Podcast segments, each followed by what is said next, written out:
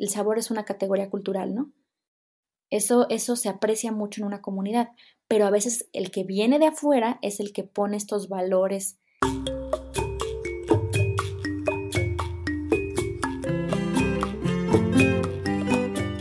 Mi enfoque está en las personas, mi enfoque está en el entorno, mi enfoque está en los significados y no está en, esta, en este papel que creo que, se asume mucho al periodista gastronómico, que es el de crítico culinario. A mí eso no me interesa, ¿no? O sea, no me interesa porque siento que se queda corto a todo el hecho alimentario.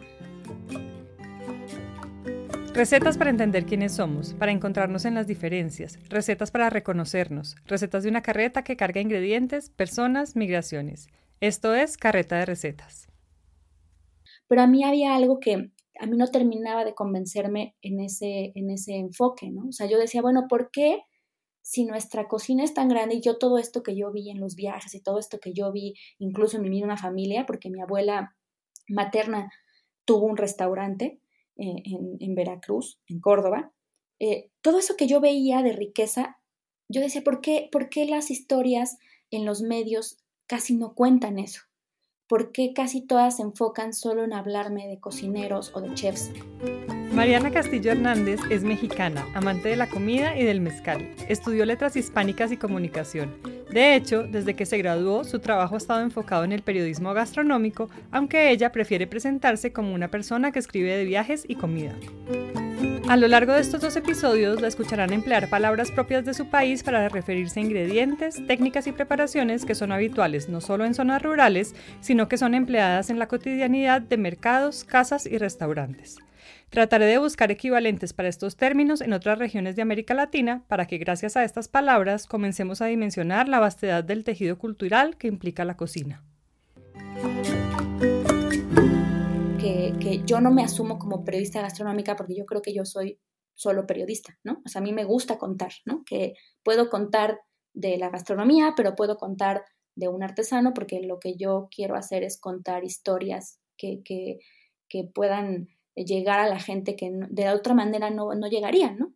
Mariana lleva casi 15 años en el oficio, recorriendo México de extremo a extremo, probando sus sabores y texturas, admirando sus tonalidades. Cuando empezó, el periodismo culinario estaba enfocado casi exclusivamente en resaltar el trabajo de chefs y restaurantes. Ella encontraba un vacío. No veía que se trabajaran temas de comida desde una perspectiva menos urbana. Se propuso entonces abordarlos de manera más integral, preocupándose menos por sabores y texturas y en cambio enfocar su atención en las personas, los oficios, las labores del campo, iluminando ese entorno multicultural que constituye la cocina y que permitió que la de su país fuera reconocida por la UNESCO como Patrimonio Cultural Inmaterial de la Humanidad. Cosa que yo a veces no encontraba en, en, las historias que había en ese entonces en los medios gastronómicos. Yo encontraba más cosas de sabores. Casi todo el tiempo todo el mundo hablaba, describía notas, ¿no? Era, este café tiene notas acarameladas, vainilladas. y yo me preguntaba, ¿qué tal si de verdad, o sea, alguien no tiene ese referente de sabor? ¿Por qué, yo voy a, querer que su visión de un café sea la visión del café que tiene ese experto? Cuando comenzó a trabajar, los contenidos en medios digitales apenas empezaban a ser explotados. Gracias a que ella fue parte de esa primera generación de cronistas, Mariana encontró un lugar propicio para hacer lo que le gustaba con un enfoque personal y en el que primaba la presencia de los valores colectivos asociados al hecho alimentario. Íbamos, por ejemplo, mucho a Tecolutla, en, Veracruz, que es una playa. Eh, las señoras nos cocinaban tamales de piloncillo con frijol que traían en cubetitas y yo no veía las historias de esas señoras, ni veía ese tamal de, de piloncillo con frijol, ¿no? Entonces, eso es lo que yo quería ver porque yo creo o sigo creyendo que eso es pues significante, ¿no? En muchos sentidos, ¿no? Porque habla de todo eso que está ahí y que es cotidiano y que a veces no queremos ver, ¿no? Entonces por ahí empezó el piloncillo, panela, papelón o chancaca, como se conoce en varios países de Latinoamérica, es el jugo de la caña de azúcar cocinado y solidificado, un ingrediente fundamental para preparar comidas y bebidas tanto de sal como de dulce. Justo este ejemplo que da Mariana de un tamal endulzado con piloncillo, elaborado por mujeres en una playa en Veracruz, ayuda a dimensionar el tejido social y cultural que hay en un alimento.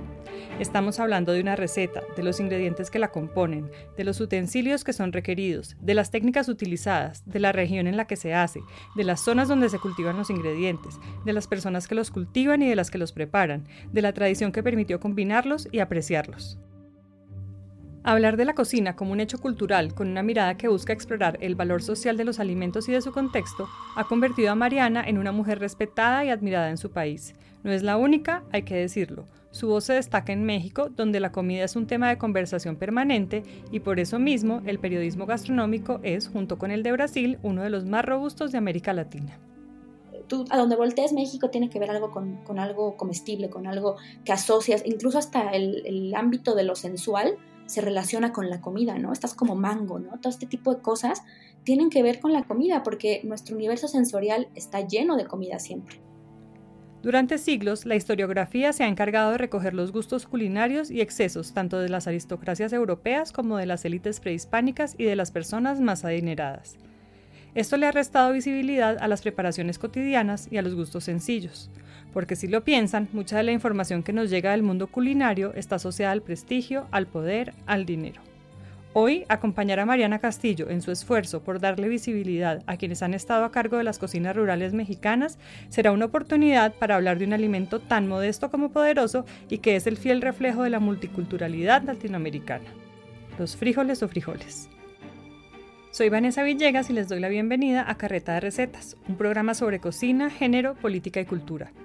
Hoy, en Carreta de Recetas, los frijoles, una escucha atenta y la cotidianidad como narrativa. Hablar de frijoles o frijoles en América Latina resulta fascinante. Empecemos con algunos ejemplos que ayudan a dimensionar esta afirmación. Imaginen a una niña española con familia uruguaya. Imaginen a esa niña de 10 años ir de vacaciones al sur del continente americano a pasar festividades con sus primos. La niña se antoja de algo de comer. Quiere un plato que su abuela prepara muy bien. Le pide, abuela, ¿me harías judías? Los primos se ríen de ella mientras le dicen, no se llaman judías, se llaman porotos. Ahora imaginen a una mujer venezolana migrante que tras varios meses de búsqueda encontró trabajo estable en Bogotá como ayudante de una verdulería. Una clienta le pregunta por el plato típico de su país y la mujer le responde que lleva plátano, arroz y caraotas. Un compañero de trabajo de la mujer la interrumpe y con tono desafiante le exige, aprenda a hablar español. Se llaman frijoles.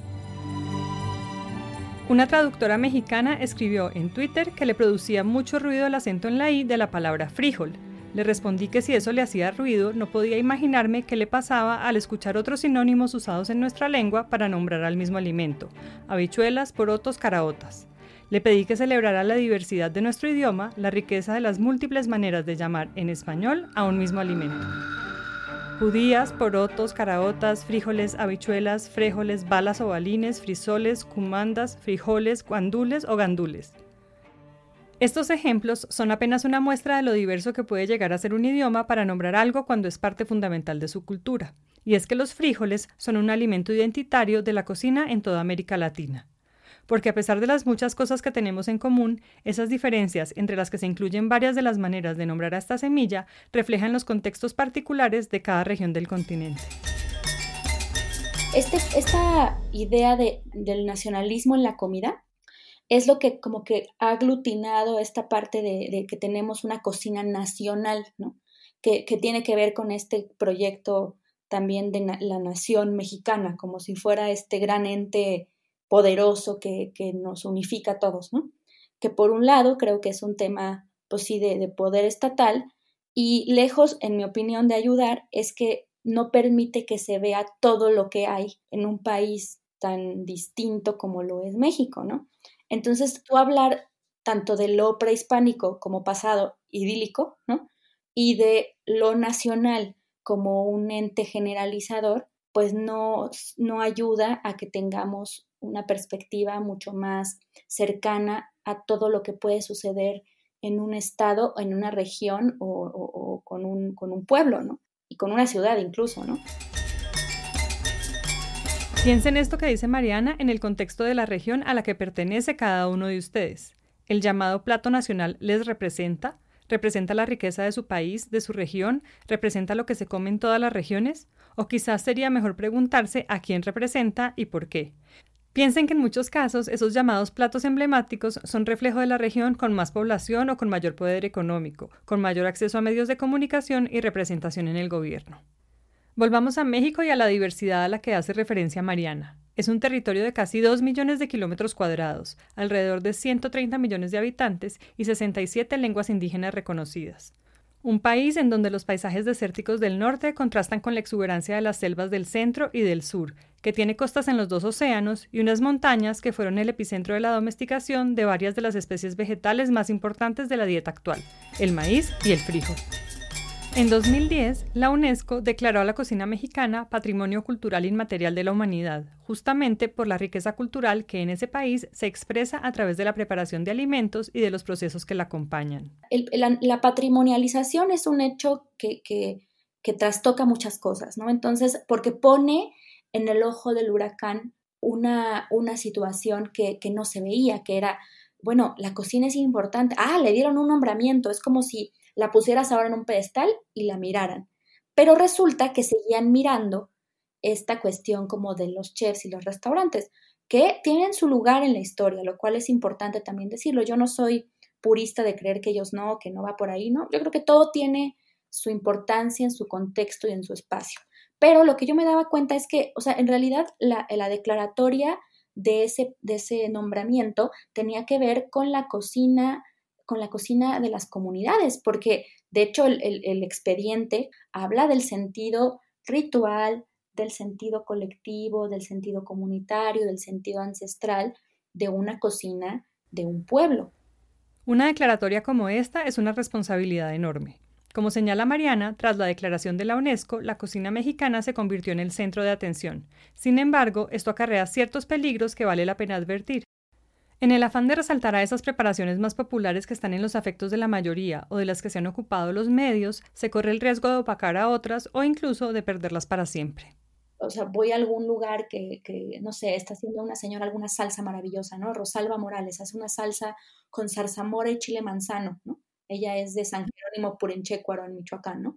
Hace esa salsa y antes todo el mundo se sorprende porque nadie se había imaginado que una salsa así existiera, ¿no? Entonces, en esta variedad que, que da México para hablar de comida, pues una salsa puede significar muchísimo. ¿Cuántas preparaciones como esa salsa quedan por fuera de los discursos y de los recetarios? Con seguridad muchísimas.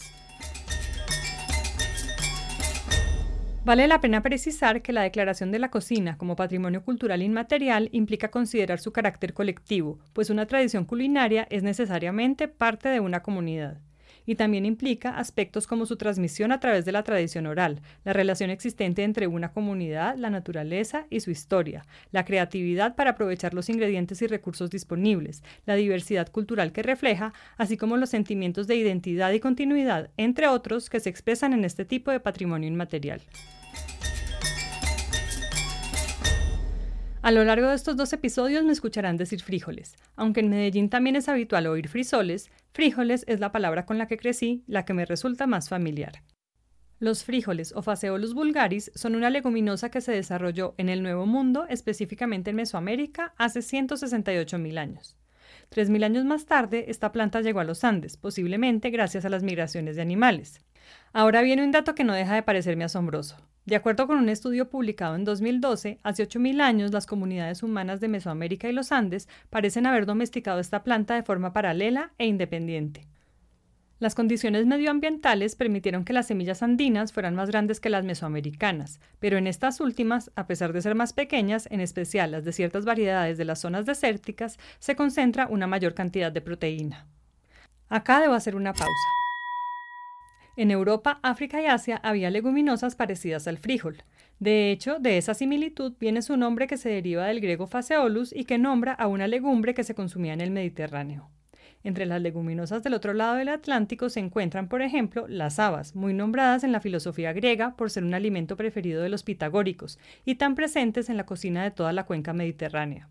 Había otras variedades como los guisantes del cuento de la princesa que no podía dormir, la soya que es fundamental en la cocina asiática, los garbanzos ampliamente usados en África y Asia y las lentejas indispensables en la alimentación del subcontinente indio, por mencionar algunas. Lo importante aquí es saber que en la familia de las leguminosas hay una rama americana, independiente de las demás, que fue fundamental para el desarrollo de las comunidades y civilizaciones prehispánicas desde la Argentina hasta Canadá. La historia que conocemos de nuestro continente en su mayoría quedó registrada desde la mirada europea. Eso también quedó reflejado en los recetarios que aparecen en el siglo XVII. Los primeros recetarios y libros de cocina en México, muchos fueron pues como en esta idea de construir cuál era la cocina mexicana, pero desde el, desde el poder, o sea, lo hacían las señoras que tenían dinero, las que pertenecían a cierta posición social y que en muchos de estos primeros recetarios eh, pues hay como muchos platillos que son como galantinas, como este tipo de platos muy elaborados, ¿no? Que justo como son una, una, una herencia así de, de, esta gastronomía que nos empezaba a llegar de Francia, ¿no? Con, con, este gran referente que es Francia hablando de culinaria, ¿no? Entonces, ahí se nota muy bien que los recetarios reflejan esta culinaria que veíamos que era importante eran muy pocos donde se mencionaban cosas que fueran más como de, del pueblo, ¿no? Y en Emil, cosas de maíz, pues yo creo que también no estaban registradas ahí, pero porque también tiene que ver con quiénes estaban generando el conocimiento en las fuentes, ¿no? Que yo creo que también por eso, o sea, a veces se piensa que no es que, o sea, no es que no hubiera un registro, simplemente es que la cultura también es distinta. las culturas orales no tienen a veces registros físicos, ¿no? sino más bien son registros así, orales de, la comunidad, se, cuentan, se replican. En cambio, pues en, otro, en nuestra manera de aprender el mundo, ¿no? Más en, esta parte como más de Occidente, sí necesita una fuente física, ¿no? Un libro, ¿no? Una, algo que, que, que, plasme ese conocimiento, ¿no? Y eso al menos también está presente en, en la comida, ¿no? La ubicación de la cocina dentro del patrimonio cultural inmaterial resalta esa supervivencia a la tradición oral de las comunidades más que en los escritos. Las palabras frijol, frisol, frijol, frejol en español y feijao en portugués para nombrar a esta planta fueron una imposición de los europeos basada en la similitud de estas leguminosas con las que ellos conocían y que llamaban, entre otras, fabas o facciones. Igual pasó con la palabra habichuela, que es más común en el Caribe y que se considera una extensión de la forma usada en el sur de la península ibérica para referirse a las habas. Pero algunos nombres indígenas se negaron a morir. Los incas los llamaban purutu y el nombre sobrevive en porotos, término de uso común en el sur del continente americano, mientras que los cumanagotos, habitantes de lo que hoy es Venezuela, los llamaban caraotas, palabra que pervive en ese país. Otros nombres indígenas para estas semillas son iste en muisca, lengua hablada en los Andes colombianos, etl o ayocotl en náhuatl, buul y quisoncho en maya, por mencionar algunos. Dentro de este enorme conjunto de saberes y expresiones de patrimonio cultural inmaterial que comprende a la cocina mexicana, hay un sinnúmero de palabras que se usan para nombrar platos, ingredientes y técnicas, muchas de ellas de origen indígena. Comal, que es la plancha para asar o tatemar los alimentos, metate, que es el molino de piedra con el que se trituran los ingredientes para preparar, por ejemplo, moles y pipianes, molcajete, que es el mortero de piedra volcánica en el que también se martajan, es decir, se machacan los ingredientes para hacer salsas. Estas palabras sobrevivieron en la tradición oral y son testimonio del funcionamiento y evolución de las cocinas prehispánicas. En la academia que está más cercana a la historia o a la, gastronomía, o sea, tal cual, a, esos, dos, esos dos campos, te habla mucho de las fuentes escritas.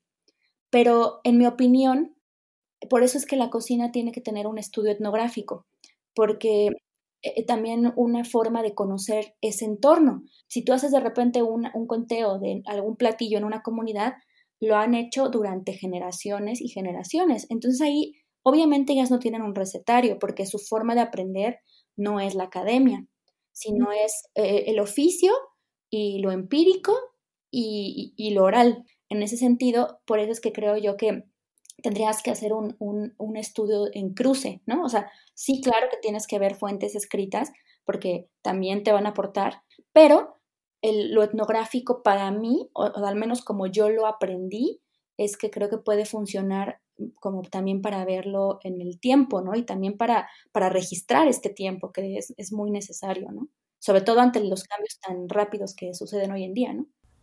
Este cruce de saberes entre lo etnográfico y lo historiográfico, entre el conocimiento tradicional y el conocimiento científico, permite tener una mirada más amplia sobre aquellas cosas que se están investigando.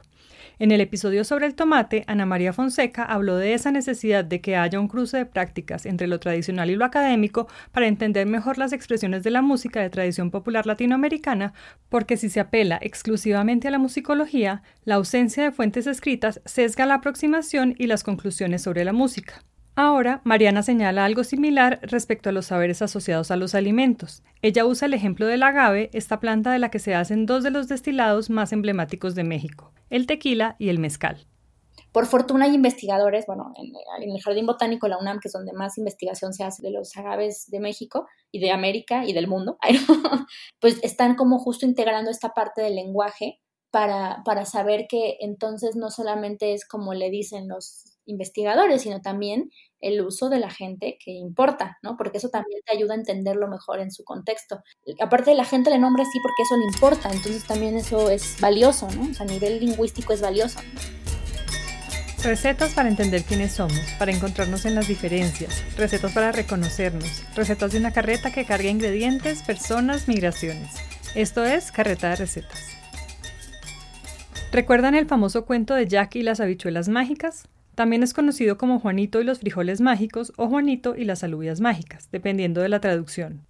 Con estos títulos se ve lo desafiante que puede llegar a ser la publicación de textos sobre alimentos en América Latina, pues a la riqueza del lenguaje se suman lo arraigadas que están ciertas palabras en cada contexto.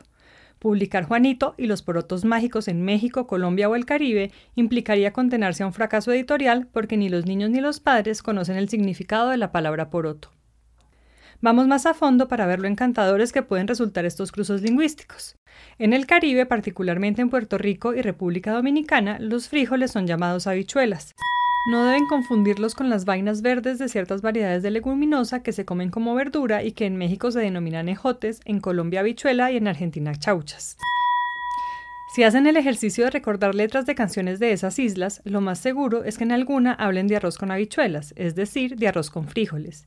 Insisto, esta variedad de nombres sobrevive porque son un reflejo de algo que nos importa, es un testigo latente de la variedad de lenguas que se hablaba en nuestro continente y de la diversidad cultural que había entre los conquistadores europeos. Las palabras son un espejo de la manera en que las costumbres se arraigaron en los territorios. Neutralizar esa herencia, como parecía exigirle el compañero a la migrante venezolana al sugerirle que aprendiera a hablar bien español, es imponer una única mirada que parte del desconocimiento de nuestra riqueza cultural. Pero de repente este discurso sobre el mole, de cierto tipo de chefs además, que, tienen un bagaje más como hacia la escuela europea, norteamericana, muy alejada de, lo rural y de lo originario en México, es que te hablan mucho la textura, ¿no? Entonces ellos te dicen, este es un mole muy terso y no como esos moles que tienen grumos que son como, como mal hechos, ¿no?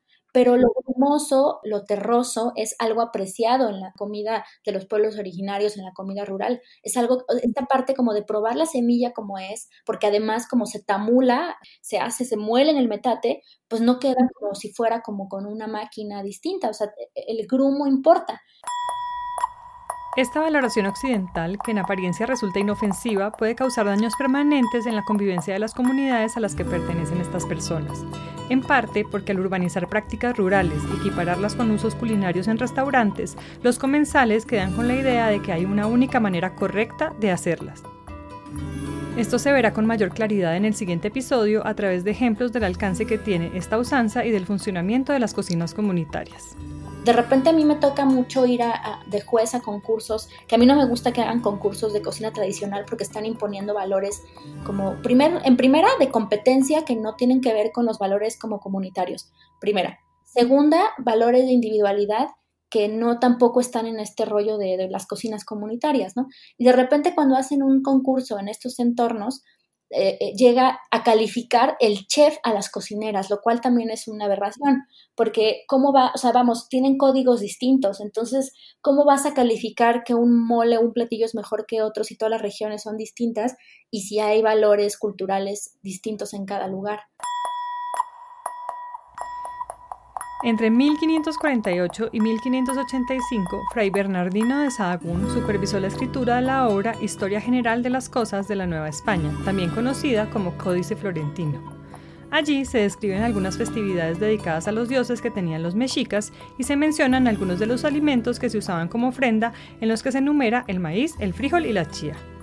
También habla de la venta de alimentos en los mercados de lo que hoy es Ciudad de México, entre los alimentos frescos están el maíz, los frijoles, una variedad de frutas y semillas, además de hierbas, mientras que en los preparados el texto habla de tortillas, tamales, guisados, atole frío o caliente mezclado con frijol o con chile, entre otros. Esta narración hace evidente la importancia de los frijoles en la cotidianidad de los habitantes de la ahora Ciudad de México, Teniendo un panorama alimentario tan variado como el descrito en el Códice Florentino, que se enriqueció aún más con los ingredientes que llegaron de otros continentes, Mariana se sigue preguntando a qué se debe esa necesidad de usar referentes europeos para darle valor a lo propio. Esto que hablamos del lenguaje está en, muchas cosas, ¿no? Por ejemplo, cuando explican a los escamoles, ¿no? De decir, es el caviar mexicano. ¿Por qué tenemos que decir que es el caviar mexicano si son los escamoles? O sea, ¿por qué tenemos que, que hablar de algo como eh, francés para darle valor a eso. Es algo que, que, o sea, no sé, eso fue de las primeras cosas, cuando todavía no estaba tan metida en la comida, y era de las cosas que primero me, me, me, me, hacían como ruido, ¿no? O sea, viniendo de las ciencias sociales, como que me hacía mucho ruido esta parte de, ¿por qué el caviar mexicano? O sea, o ¿por qué la trufa mexicana al, al huitlacoche, ¿no? Los escamoles son huevos de la hormiga guijera y el huitlacoche es un hongo que afecta al maíz hinchando sus granos y tiñéndolos de un tono morado cuando todavía está en la planta. Ambos son alimentos apreciados y valorados por las comunidades desde tiempos prehispánicos. Yo creo que eso también ayudaría a, ejercer como un valor sobre lo que te estás comiendo, ¿no? Es como decir, no es el caviar, no es la trufa, es el huitlacoche, son los escamoles, no hay más, ¿no? Es como, eso es tuyo y está bien, ¿no? Es claro, insiste Mariana, que las comparaciones ayudan a describir estos productos, en particular cuando las personas no los conocen. El problema radica en que al usar tales equivalencias se busca darle validez a través del prestigio asociado a alimentos de otros contextos culturales, una aprobación externa. ¿Y qué pasa, como dice Mariana, si la otra persona tampoco conoce las trufas y el caviar? ¿Qué le dice esta descripción a los y las mexicanas? En realidad, muy poco. En cambio, si queda un tufillo de subordinación, de que este producto no está a la altura de ese otro que es verdaderamente bueno, valioso y reconocido. La pregunta que queda es qué se gana y qué se pierde buscando valores externos para juzgar las tradiciones culinarias que no obedecen a esos parámetros. El sabor es una categoría cultural, ¿no? Si uno no es de ese lugar, uno llega, prueba eso que está comiendo y de repente ve que tiene eh, pedacitos de semillas o que está muy granuloso, eso de entrada puede llegar a ser como un bloqueo, ¿no? Pero eso se aprecia en las comunidades, esta parte de lo granuloso, lo muy picante, lo fermentado, ¿no? Lo espeso, eso, eso se aprecia mucho en una comunidad, pero a veces el que viene de afuera es el que pone estos valores, ¿no? Entonces yo creo que esta asociación de lo granuloso, lo picante, lo espeso, puede llegar a ser vista como algo que no es tan apreciado, ¿no? O, que, se, o que se modifica mucho. Por ejemplo, algo que, que luego escucho mucho en los cocineros eh, más modernos es que quieren, o sea, quieren adaptar todo a un paladar urbano, cosa que yo entiendo para un tema comercial, lo entiendo, vamos, tienen que tener clientes, ¿no? Pero esto creo que también no genera que se conozcan las cosas como son. Si tú realmente vas a cocinar eso, pues cocínalo cómo lo aprendiste o cómo se hace para que tengas un acercamiento mucho más directo con cómo se come, porque entonces cuando hagas la comparación es como ah, pues no es tan, no es tan terso como yo lo probé, pues no, porque no se hace así. Esta como descontextualización constante de una cocina que es en un ámbito rural, cuando se lleva otro espacio y se adapta, pues puede haber este, este choque entre lo que cada uno está apreciando como valioso a nivel sabor, a nivel textura, a nivel estética. El riesgo que se corre es que, como ocurre con la historia, los valores que terminan imponiéndose son aquellos preferidos por las personas con poder. La patrimonialización de la cocina mexicana, sumada a la exposición en medios y concursos de cocina, ha generado que estas características traídas de otros contextos hayan terminado por afectar lo que se prepara en las cocinas tradicionales.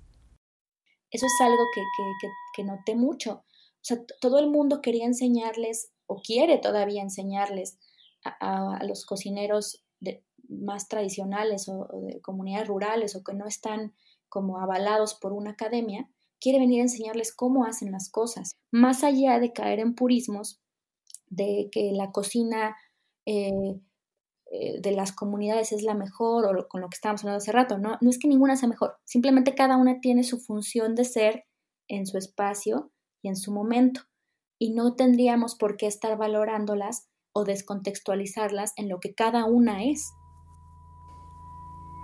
Miren este ejemplo asociado a los frijoles.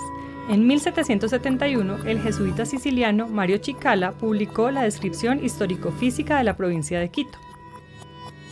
En el segundo tomo cataloga a los frijoles o porotos en tres clases. Al primero lo clasificó como habichuela quimbolito que se consumía en Panamá, al segundo lo llamó payares y al tercero mata hambre. Así describió Chicala al payares. La habichuela es oblonga, un tanto oscura, bastante achatada y plana. La cáscara es muy delgada, de color blanco rosáceo, pero su médula es muy blanca. Al cocinarla se hincha de maravilla, tiene un muy especial gusto, el sabor es un poquito dulce y es legumbre muy apreciada por su rara cualidad, exquisitez y finura. Ahora escuchen su descripción del matahambre. Su médula es blanquísima y muy dulce, delicada y fina, aunque un poco arenosita. Son muy estimadas y en la provincia de Pasto se cosechan abundantemente. Son habichuelas de árbol alto, grueso y muy grande, de clima cálido, especialmente de Piura, pero no tienen de ella ningún aprecio las personas nobles y civiles por ser de gusto y sabor burdo e insípido, por lo que no lo usan sino la gente baja y plebeya. Nunca las probé porque nunca se me ofreció la ocasión de comerla. ¿Algún parecido con lo mencionado por Mariana? Además de estar hablando de las cualidades histórico-físicas de los alimentos, es evidente que la valoración de Chicala parte del gusto de las personas nobles. De hecho, noten que se aseguró de dejar por escrito que él nunca probó los frijoles mata hambre como dejando constancia de su posición social. Ser capaz de identificar ese punto de vista en un discurso, en un texto, en una historia, va más allá de la sensibilidad hacia el tema, requiere de una mirada crítica, curiosa e informada que cuestione y al mismo tiempo sirva de respaldo. Entonces, algo que, a mí me pasaba mucho era como yo tenía esta, esta espinita de decir, bueno, necesito cada vez ser más responsable con lo que estoy contando y tengo que prepararme más. Entonces yo me he puesto a estudiar muchísimo de, historia de México, de, biología, de, empezar a, saber más de las cocinas de cada lugar para poder escuchar con más atención, porque también es eso, creo que, ese fue el cambio principal. La cocina es algo que te, te requiere que seas escucha antes que otra cosa, ¿no? O sea, que escuches y observes antes de siempre poner lo que tú conoces.